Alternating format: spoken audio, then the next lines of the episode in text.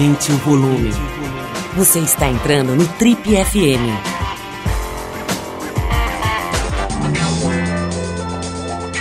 Oi, aqui é o Paulo Lima e a gente começa agora mais um Trip FM, o talk show da revista Trip.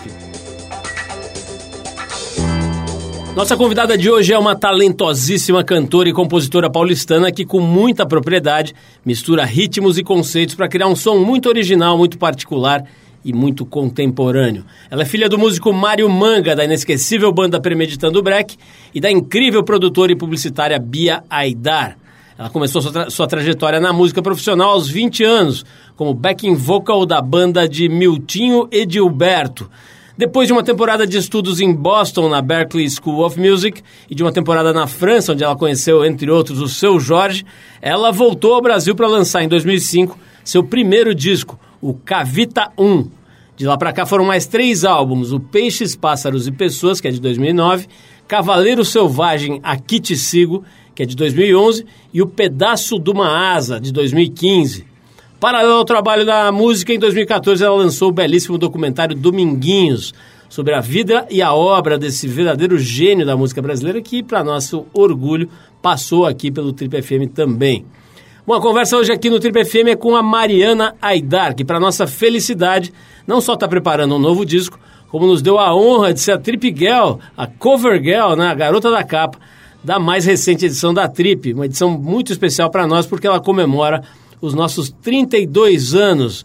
Mariana, nossa cover girl, antes de mais nada, muito obrigado pela sua presença. Obrigada a você, Mó barato te encontrar aqui depois desse trabalho lindo, né? Uma das capas, sem dúvida, uma das capas mais bonitas que a gente fez em todos ah, os tempos aqui, né? legal. né? Fotos de você debaixo d'água, fotografada pela Otton Sonicsen, essa verdadeira fera, né, da fotografia.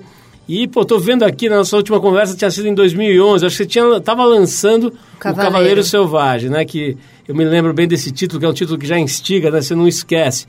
e muito legal te receber novamente nesse momento, quando você está preparando aí para lançar, se preparando para lançar esse trabalho novo. E com esse ensaio lindíssimo, aqui a gente é suspeito, mas acho que pô, dá para falar, quem viu, seja nas redes sociais ou na revista impressa mesmo, ficou muito bem impressionado, com o perdão do trocadilho involuntário aqui. Mariana, vamos começar já logo falando disso. Bora. Como é que foi, assim, você falou em algumas entrevistas, né, repercutiu bastante na imprensa, que você nunca pensou que fosse ficar tão sem vergonha. Fale-me sobre essa vergonha. O que, que a Otton te deu? Ela te deu um preparado? Ela preparou algum A drink? Otton, ela deixa todo mundo pelado, né? Assim, de É, ela cara. chega, já assim, todo ela mundo vai chega tirando. chegando.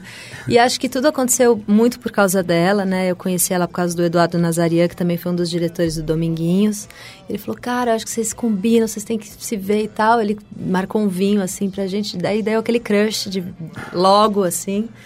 E ela falou, vamos tirar umas fotos? Aí eu falei, vamos, mas eu tô indo pra Trancoso agora, era férias tal, ia com a Brisa, com a minha filha. Ela falou, tá, tudo bem, eu vou pra lá. E foi. E daí a gente tirou, já começou, assim, ela... Na primeira foto eu já fiquei pelada, assim, eu nunca tinha feito fotos nuas A até Otto, acho que se então. ela chegar numa convenção da Amway, assim, da, ou, do, ou do Tupperware, todo mundo já fica pelado, né? Impressionante o poder que ela tem de sensualizar o ambiente. Era né? incrível. Eu ainda estava com a minha amiga, com a Carol Gold, da Mapo, e ela falou assim, você vai ficar pelada, você vai tirar foto pelada. Ela viu a Otto e falou, você vai ficar pelada. e, e foi muito bom ficar pelada. Foi, foi realmente, eu me senti totalmente sem vergonha. Nunca achei que eu ia ficar assim, tão, tão tranquila, né? A gente tem tantos pudores, assim, que nem eu sabia, sabe? Agora eu tiro a roupa em qualquer lugar, assim. Ô, ô, Mariana, se você quiser, inclusive, fique totalmente à vontade, não se sinta aí reprimida É pelas as nossas amplas instalações, elas estão aqui para isso. Não, Paulo, não é assim. Mariana, é, você disse também numa, numa- na, na própria matéria, né, na própria entrevista que acompanha o ensaio, né? Outra coisa muito legal que também repercutiu bastante, né? Que essa história que você meio se achava velha aos 30 anos, É. né? Se sentia ali já com idade e tal. E que agora está se sentindo meio moleca de novo, né? Esse, esse é um, um- um processo interessante. O que, que você acha que aconteceu nesses 10 anos? É doido, né? Eu acho que foi um- uma maturidade mesmo de você ver, você começa a, não sei, 30 anos, tem um peso, assim, né? Você vai, tipo, tô fazendo 30 anos e vou ter filho, marido, aquelas coisas todas. Apesar de eu nunca pensar em ter filhos e marido, de repente eu tive, né, um casamento de 10 anos, que eu já me separei, e uma filha de 5, linda, desse casamento, muito legal. E, mas eu comecei a me achar assim, velha, sabe? Não sei, uma coisa estranha. E aí, não sei, eu acho que a, a, minha filha me rejuvenesceu muito, assim, acho que eu tomei, assim, a minha força como mulher, sabe? A força de gerar uma vida, a força de você ver ainda que tem tanta coisa pela frente, que você tá, né? Eu tô super feliz, assim, no meu trabalho madura, assim, fazendo o que eu quero, con construir até aqui o que eu queria. Então é uma fase muito boa, eu estou me sentindo super bem, assim, super jovem. E você está muito linda mesmo, Mariana. E tem, e tem uma coisa assim de da forma física, né? Você sempre foi magrinha, né? Acho que você é magrinha meio de natureza, o que, enfim, não, não necessariamente precisa ser magra para estar tá bonita, mas você está numa, numa condição assim muito legal que acho que te dá uma autoconfiança para fazer esse tipo de foto, né? Como é que é essa história de estar tá confortável com, a, com, o próprio corpo? Assim, você está se sentindo dessa forma? Uhum.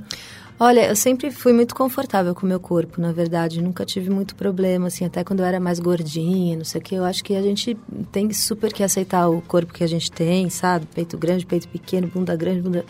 Eu acho que é tudo... A gente realmente tem que aceitar aquilo que, que Deus no, nos deu e o que é a condição que a gente tem para cuidar dele no momento. Às vezes não dá para você ficar cuidando do corpo, principalmente quando você tem filho, assim, sabe? Ficar na noia de ficar fazendo ginástica, isso, aquilo. Às vezes você não tem tempo para isso, e tranquilo também, uma coisinha cair aqui, outra ali, tá tudo certo. Ô, Mariana, tem uma, uma, outra história que a gente fica eternamente discutindo aqui, especialmente nos últimos 17 anos, né, com o TPM, mas também na, na TRIP e tal, que essa história da, da, do casamento, né, da, da monogamia e desse, desse modelo né, de família, de... Você passou por um casamento de 10 anos, né? Sempre uma coisa difícil, né? Invariavelmente difícil você terminar um relacionamento desse tipo e tal. Mas como é que você vê hoje, assim? Você, você acredita em, em ficar com uma pessoa só, em casar, em... Como é que você está vendo? Você fala disso até na entrevista, é, né? Nossa, um momento muito errado para me perguntar isso. Não, porque eu sempre questionei muito a monogamia, sabe? Porque eu sempre vi, assim, muita hipocrisia nos casamentos, da coisa, tipo, faz escondido ou não fala tal, mas na verdade todo mundo trai, todo mundo é traído e só que ninguém fala nada. Então eu sempre questionei muito também as minhas vontades, as vontades dos outros, de, de normal, de você querer sentir atração por outra pessoa, querer experimentar uma coisa, isso não necessariamente mudar o amor que você sente por outro. E isso era uma questão, assim, sempre foi uma questão para mim, sabe? Então, quando eu saí do meu casamento, eu também quis experimentar novas formas, né, de, de se relacionar, assim. Tive um relacionamento mais aberto, assim, mais livre, mas também me machuquei pra caramba. E então, eu não sei ainda qual que é essa fórmula, mas eu acho que é é, uma coisa que eu aprendi, assim, é a sinceridade, sabe? A sinceridade de você poder falar para o outro o que você sente, assim, de, de, você ter esse canal aberto, assim, senão vai virando um abismo entre duas pessoas e cada um no seu mundo e você não pode falar e tem coisas que são tabus que você não pode muito conversar, assim, então acho que, primeiramente, assim, o que eu sei hoje do relacionamento, eu quero um relacionamento muito sincero. Ô, Mariana, é tem uma coisa interessante, que falando um pouquinho das tuas origens, né? A Maria Gabriela teve aqui há algum tempo, pouco tempo atrás, e a gente bateu um papo bem divertido aqui, e ela falou uma coisa legal, ela falou assim, cara, eu fiz um monte de coisa que hoje seria tido como romper barreiras e uma, atitudes assim extremamente feministas e tal, só que eu nem sabia que eu estava fazendo. Então ela conta, por exemplo, que ela chegou na redação do Jornal Nacional, ela era a única mulher numa redação cheia de homens fumando. Na época se fumava, né, nas redações uhum. e tal. Quer dizer, os caras tratando Nossa, ela. Imagina que inferno. Era, era uma loucura, né? Não só a fumaça, mas a forma como a mulher era tratada naquele tempo. Ela chegou a fazer reportagem de campo em futebol e tal. Quer dizer, enf enfrentou uma série de situações que na época ela nem percebia que ela estava abrindo uma estrada que hoje está aí, é, assim, razoavelmente asfaltada, digamos, né? Quer dizer, gente, até Bem hoje, razoavelmente. Né? É, até hoje a gente vê, você viu aquele movimento recente das, das moças, né? Das mulheres jornalistas de futebol e de esporte, é, uhum. me deixe trabalhar, né? Quer dizer, que esse asfalto está meio esburacado ainda. Opa. Mas enfim, a Maria Gabriela estava falando disso. E eu pensei que a, na, na, agora, assim, preparando a pauta, a gente pensou aqui na sua mãe, né? Ela também foi bastante pioneira nessa coisa da publicidade, né? No mundo, ela começou com, com produção de música de grandes artistas, né? Do, do próprio Luiz Gonzaga, não foi? Sim. E do Roberto Carlos também, ela trabalhou, né? Ela- trabalha atualmente, é, não é? ela é mais amiga do Roberto Carlos, mas trabalhou bastante. Com ele, né? É. E mas assim, eu penso muito no mundo da publicidade, né? Que ainda é super machista, mas era no passado, na época que ela começou, muito fechado, né? Tinha Uhum. Sim. pouquíssimas mulheres. Lembro quando apareceu uma mulher na criação, foi quase assim uma, sabe, soltaram um rojão, porque tinha uma mulher na criação, era uma menina chamada Camila até, que fez coisas muito legais. Se não me engano, até com participou daquele primeiro sutiã com o, com o Oliveto, né? Da criação daquele filme. Enfim, como é que isso de alguma maneira te ajudou a ser filha de uma mulher que rompeu barreiras e que estava já ligada na, no mundo artístico e tal? Tem teu pai também, obviamente, né, um grande músico. Mas me conta um pouquinho dessa tua origem, especialmente desse lado da Bia Aidar, que é, é um lado assim de ir com toda a inteligência emocional e feminina e abrindo espaço e conquistando lugares, né? É, quando você começou a falar da Marília, eu logo pensei na minha mãe, porque eu acho que eu tive uma grande feminista em casa, assim, ela fala isso pra mim, inclusive, que ela nem sabia o que era feminismo, que ela nem, hoje ela vê as pessoas falando e tal, e de quantas coisas que aconteceram, né, assim, minha mãe sempre foi muito forte, muito guerreira, e antes ainda da publicidade, ela, ela Imagina ela andando no sertão com o Luiz Gonzaga, ela era empresária dele. Foi aí que eu conheci o forró, né, através do Luiz Gonzaga, porque ela trabalhava com ele, eu era super novinha. E ela tinha que andar ali no meio do sertão com ele, ela se vestia de grávida, para as pessoas não mexerem com ela. Então, ela tinha cara que ficava com um revólver, assim, para pagar, sabe? Era um negócio bem tenso, assim, acho que mais do que a publicidade até. Então, acho que a publicidade foi até um lance, tipo, ok para ela, sabe? Entre muitas outras coisas, assim, tipo já teve briga, assim, da, do, dos caras não respeitarem ela, ela pegar o, o anel no, no, no, prêmio, tipo, quase socar o cara, sabe? E, e, e, muitas outras coisas que, que, assim, ela teve que realmente quebrar as barreiras, se fazer respeitar, né? Que é uma coisa muito, assim, que a gente ainda tá... Acho que sim, abriu muita coisa, mas ainda tem muito a se lutar para esses direitos realmente ficarem iguais. Então, ter uma mulher forte, assim, na minha vida foi um, uma, um grande aprendizado, aprendizado e uma grande responsabilidade também, né? Porque tem várias coisas, assim, que eu fraquejo, assim, que eu falo, opa... Aqui, aqui ela não faria isso, sabe? Assim, é um exemplo mesmo. Eu sou muito feliz de ser filha da minha mãe. Mariana, tem teu pai também, né? O Mário Manga, ele foi daquela banda inesquecível Premeditando o Break, né? Uma, banca, uma banda que mexeu bastante com a música brasileira. Agora, é, tudo bem, legal, né? O pai músico, a mãe, enfim, empresária, depois publicitária, tá? mas quando o filho, a, a filha, no caso, né? resolve ser artista, não sei se as coisas são tão simples assim, né? É. Queria que você me contasse um pouco como é que foi esse momento em que você resolveu entrar de cabeça na carreira artística, né? Cantar, compor e tudo. Se foi tranquilo pelo fato deles serem figuras mais, digamos, contemporâneas, modernas, ou se na hora H baixa aquele pai meio durão, que fica preocupado. Como é que foi no teu caso? Meu pai ficou muito preocupado, mas acho que nem pelo fato de ser durão, pelo fato de saber que é muito difícil mesmo viver de música. A gente vive, enfim, num país, né, cada vez está mais difícil, assim, e que, enfim, não valoriza o suficiente, é difícil, né, para um músico. Eu vejo meu pai ralando muito até hoje, assim. Então, acho que ele ficou muito com essa preocupação. Mas o bichinho da música me pegou muito tempo, assim, desde muito cedo. E eu não conseguiria fazer outra coisa na vida, assim. Eu amo música. A música sempre foi um lugar para mim de liberdade, de conexão, assim.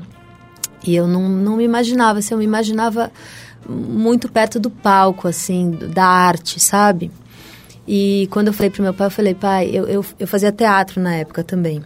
E eu gosto, gostava muito de atuar. Eu falei, eu queria ser cantora e atriz. Aí ele achou que era uma coisa meio cantora, atriz, modelo, bailarina.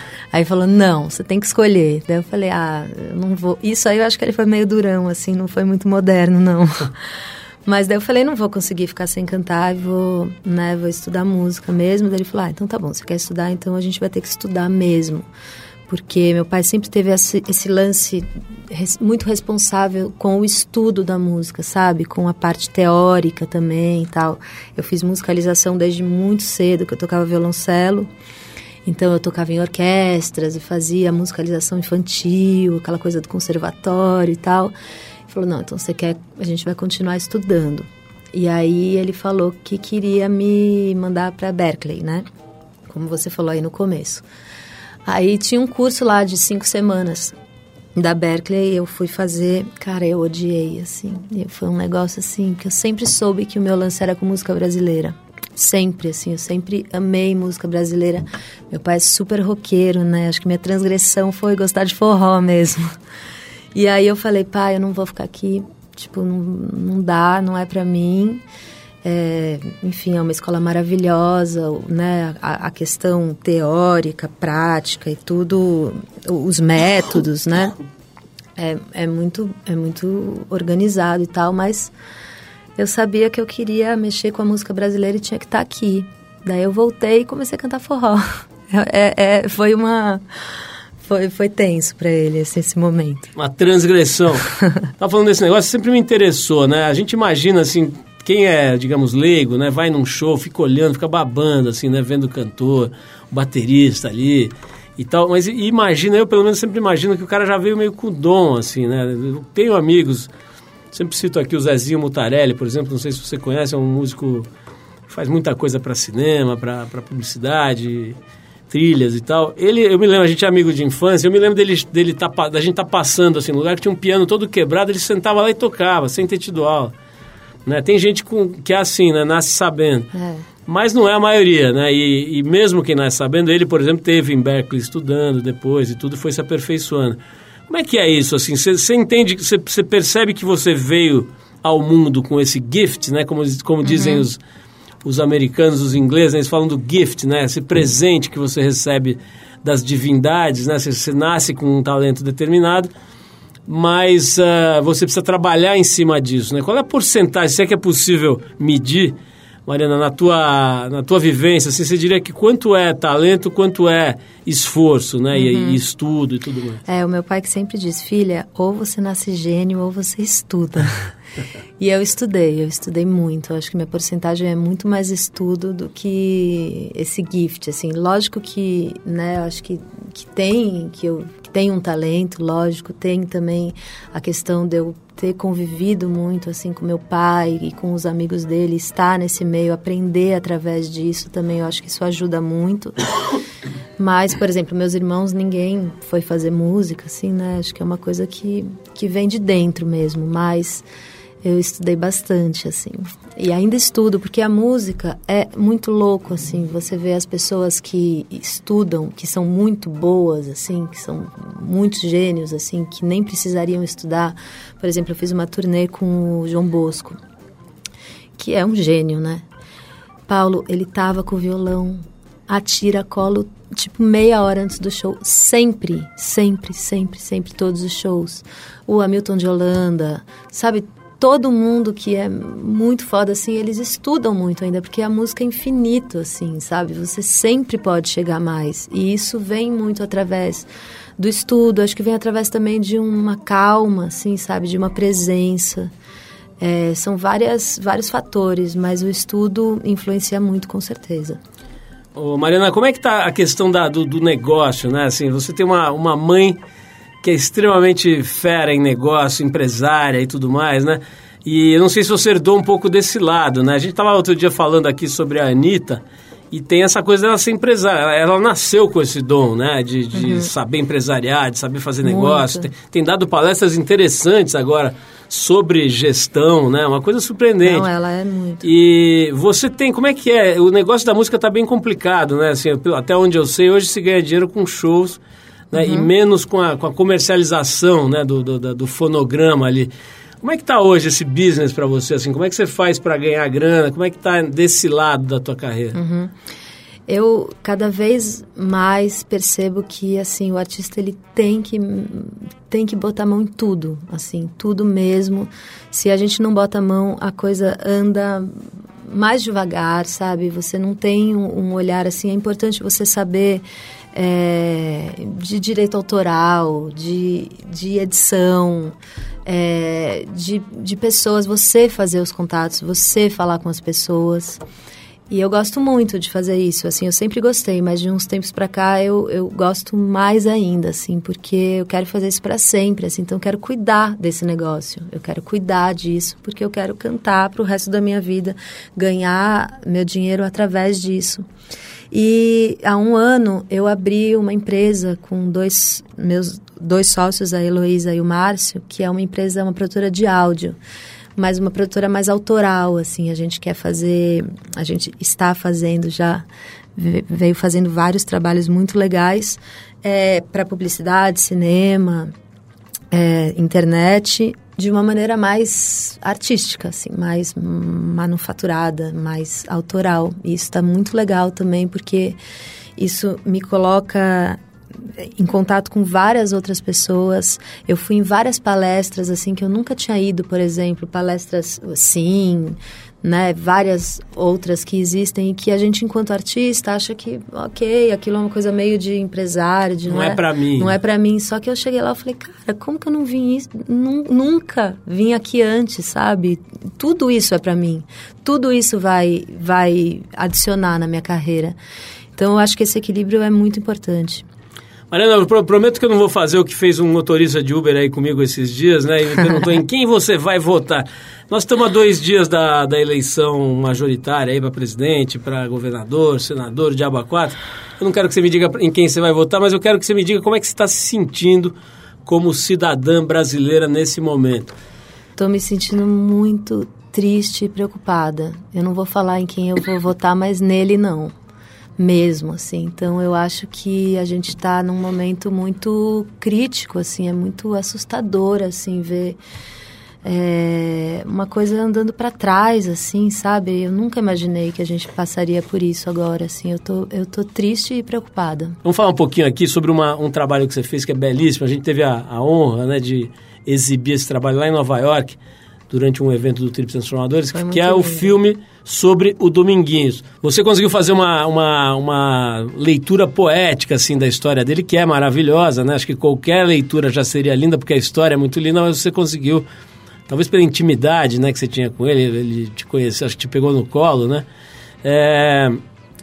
Conta um pouquinho desse personagem, né, dessa figura, como é que ele entra na sua vida aí, até chegar nessa, nessa possibilidade de fazer um filme com ele vivo ali, né? Uhum. Eu sempre fui muito apaixonada pelo Dominguinhos. É, quando eu comecei a cantar forró, em 2000, assim, 99 e tal, eu comecei a ir muitos forrós aqui quando deu aquele boom aqui em São Paulo.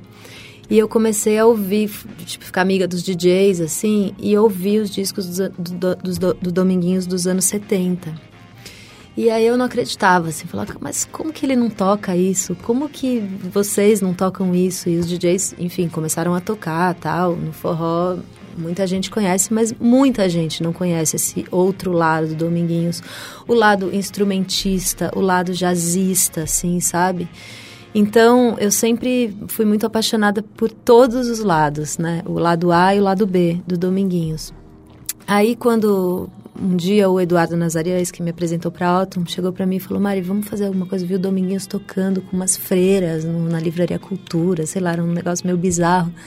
Cara, vamos fazer um negócio com ele, vamos fazer um DVD, vamos fazer um documentário. Eu falei: Ah, Dudu, você tá louco, um documentário? Vamos, vamos. Eu falei: Tá bom, vamos.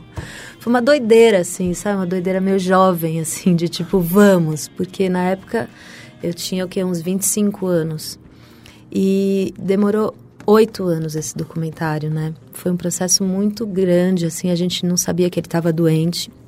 Então a gente também pegou essa fase, né, importante e difícil da vida de uma pessoa. E, e, o Dominguinhos, como você disse, tem uma história por si só muito maravilhosa que também contar a história dele também é contar a história da música brasileira, porque ele tocou com todas as pessoas em todas as épocas e sempre sendo ele mesmo, assim, sempre sendo muito autêntico e carimbando assim a assinatura dele com com uma genialidade assim que eu vi pouquíssimas vezes assim na música, sabe, perto. Não tinha uma vez na gravação assim que eu não chorava, não me emocionava, mesmo assim da música entrar, eu ficar totalmente arrepiada.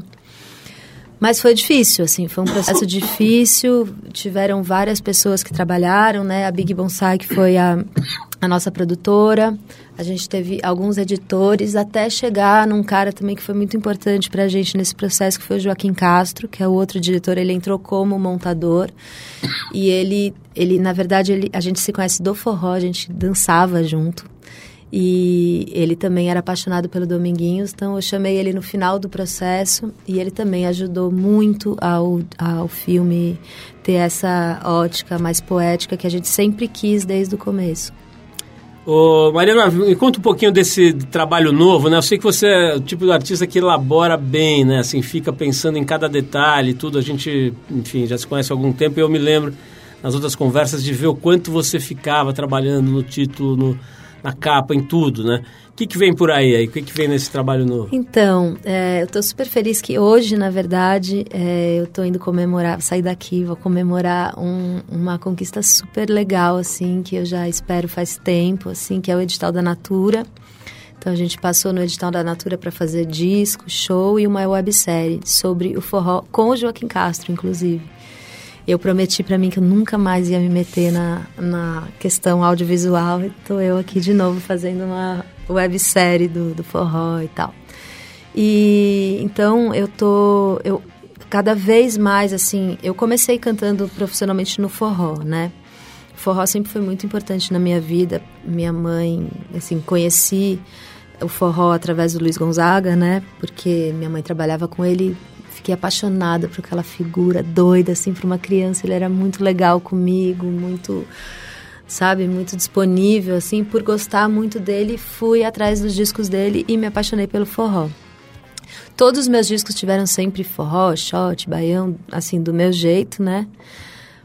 Mais de uns dois anos pra cá, o forró tá me chamando, assim, com muita força. Todo mundo sabe que eu canto forró, então começaram a me chamar, fazer, ah, faz um São João aqui, outro São João ali. E aí, nossa, Paula, eu comecei a gostar tanto, assim, de, tipo, cantar aquilo de novo, sabe? Num lugar que, que já é tão meu, assim, e uma coisa tão é, tão, tão poderosa, assim, né? O forró é um power trio, assim, é tipo uma sanfona, zabumba e um triângulo. É, tipo, totalmente rock and roll, assim. Eu, eu conheci dois meninos, o Cosme Vieira e o Fê Silva, que tem 21 e 23 anos, e a gente saiu fazendo de um power trio, assim, por todo o Brasil.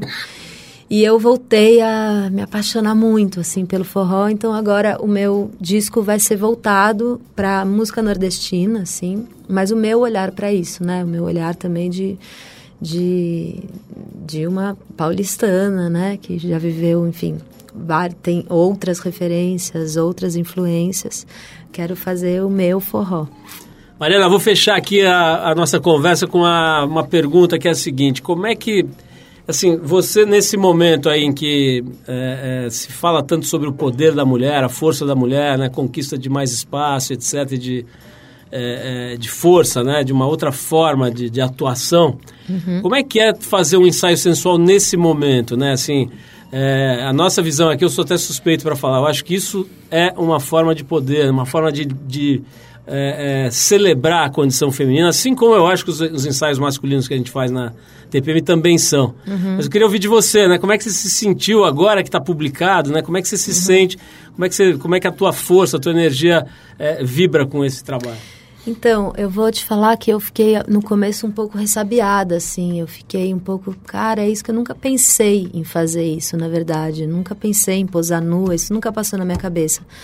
Só que a Autumn foi chegando assim, ah, vamos, vamos e tal. E, e foi tudo muito natural, assim, sabe? Eu acho que a naturalidade é a naturalidade do corpo, de você, sabe? Todo mundo tem um peito, todo mundo tem uma bunda, um ombro, um nariz, assim. Eu acho que a gente às vezes fica muito.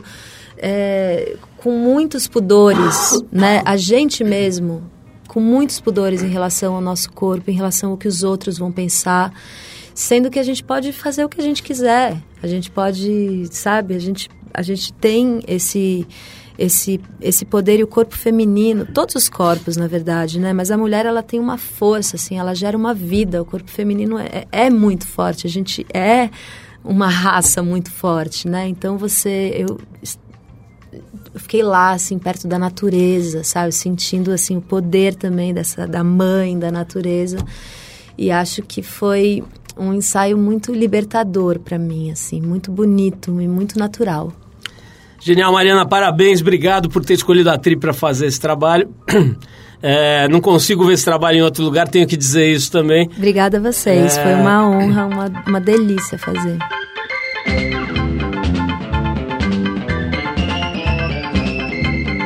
Bom, é isso, pessoal. O Trip FM é uma produção da equipe que faz a revista Trip e está há 34 anos no ar. A apresentação é de Paulo Lima, produção e edição de Alexandre Potashev. Quer falar com a gente? Escreve para o rádio.trip.com.br. Quer ficar mais perto do nosso trabalho? Procura a gente no youtube.com barra revista Trip. E na semana que vem a gente volta com mais uma conversa boa aqui no Trip FM. Abração e até a próxima!